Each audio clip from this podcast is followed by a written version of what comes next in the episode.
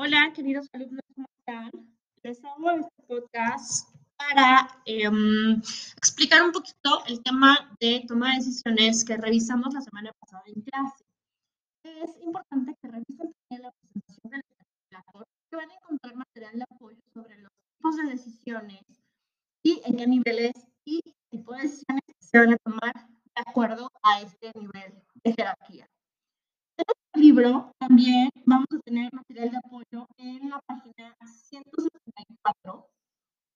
perdón, 179 hasta la 181, que es donde tenemos los tipos de problemas. Cada vez que nosotros nos enfrentamos a un problema, a alguna situación determinada, a la resolución de un conflicto, vamos a tener que tomar una decisión lo cual se traduce en elegir entre una o varias alternativas para poder implementar justamente pues esa acción o esa alternativa. La toma de decisiones va a variar de acuerdo al nivel de jerarquía, al impacto que va a tener esta decisión y así es una decisión programada o no. En la página 180 de nuestro libro tenemos incluso los tipos de problemas. El primer paso para poder realizar una correcta toma de decisiones será definir de manera clara y concreta cuál es el problema. Tomando como referencia la página 180 de nuestro libro, tenemos dos tipos de problemas, los problemas programados y los no programados. Hablando propiamente de los problemas programados, serán aquellas situaciones que ya son de manera repetitiva, que son constantes, que son problemas que incluso podríamos decir que se pueden predecir o prever dentro de la organización. Por ejemplo, en una tienda de ropa, la problemática de eh, un cambio de una prenda por una talla o porque no está en las condiciones adecuadas, etc. Para este tipo de problemas, nuestras decisiones ya están rutinarias ya están establecidas a través de una política, de un reglamento, de un procedimiento. Por ejemplo, tomando esta misma línea de cambiar una prenda en una tienda de ropa, pues bueno, ya sabemos que la política para poder hacer ese cambio es tener el ticket y que la prenda lleva las etiquetas. Esto nos ayuda a resolver ese problema ya de manera eh, automática, ¿no? De manera rutinaria. Por otro lado, los problemas no programados son problemas que son poco habituales, que rompen eh, pues un poco la mm, operación de la empresa, que son poco comunes, que son poco eh, planeados, ¿no? Y tendremos que establecer nuevas políticas, nuevos procedimientos, tomar acciones innovadoras o de cambio para resolver este problema. Ahora, para efectos de la clase, vamos a utilizar el modelo de toma de decisiones racional. Para la clase, para los casos prácticos, y este modelo de toma de decisiones racional también es el que más se utiliza a nivel organizacional. Ahora, este modelo de toma de decisiones racional, ustedes lo van a encontrar en la página 187 de nuestro libro y repito, bien en la presentación que yo les dejé ya en Blackboard, incluso un ejemplo de cómo aplicar cada uno de estos pasos. El modelo racional implica, uno, definir el problema. Es un problema rutinario, es un problema no programado. ¿A qué nivel está afectando dentro de la organización? ¿Qué características tiene este problema? Dos, establecer los criterios de decisión. ¿Qué son estos criterios? Los factores que van a afectar para que yo tome esa decisión.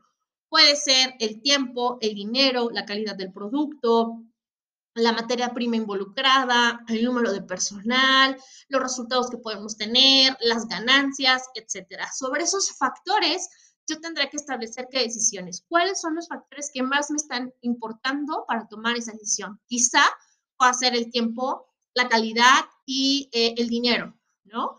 Y con base a esos tres factores voy a establecer lo que sería mi paso número tres, alternativas de solución, tomando en cuenta tiempo, dinero y la calidad del producto. Por ejemplo, ¿cuántas alternativas necesito establecer? Mínimo necesito establecer dos alternativas para poder hacer pues justamente esta selección.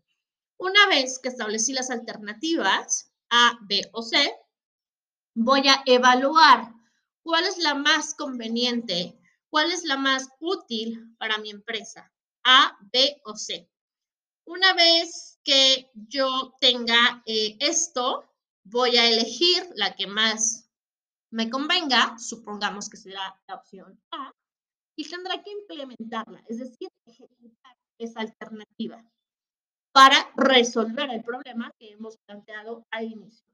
Una vez ejecutada esta alternativa, tengo que evaluar y retroalimentar sobre la eficacia, sobre los resultados que me está dando dicha solución o dicha alternativa. Si no es conveniente, tendré que regresar en el proceso hasta la evaluación de alternativas y reestructurar el proceso de solución. Si es efectiva, pues evalúo justamente los resultados que me da y la retroalimentación o aprendizaje que puede generar esa toma de decisiones. Es importante que se desglosen cada uno de los pasos para que podamos realmente llegar pues, a una toma de decisiones efectiva. Adicional a este proceso racional, en la presentación también encontrarán el modelo por eh, selección, el modelo psicológico, que son algunos otros eh, modelos de tomas de decisiones que llevamos incluso pues en la vida diaria, ¿no? Hablando, por ejemplo, del modelo psicológico, pues es cuando derivado de una experiencia personal, de mi personalidad, de los intereses, de algún trauma, incluso a lo mejor hablando de comida, cuando no tengo agrado por algún alimento, pues entonces mi decisión sobre decidir qué voy a comer o no, pues es por un proceso psicológico, más basado en mi personalidad, en mis gustos y mis intereses, más allá pues de realizar todo el proceso racional de evaluar las alternativas, elegir alguna, implementarla, etc. Entonces, eh, retomando, con el tema del libro, adicional a eso, pues vamos a tener también eh, modelos como eh, la sintética, la decisión por consenso, los modelos incluso cuantitativos como diagrama de causa y efecto, una técnica SOP, etc. Sin embargo, para efectos de examen y prácticos en la clase utilizaremos el modelo racional.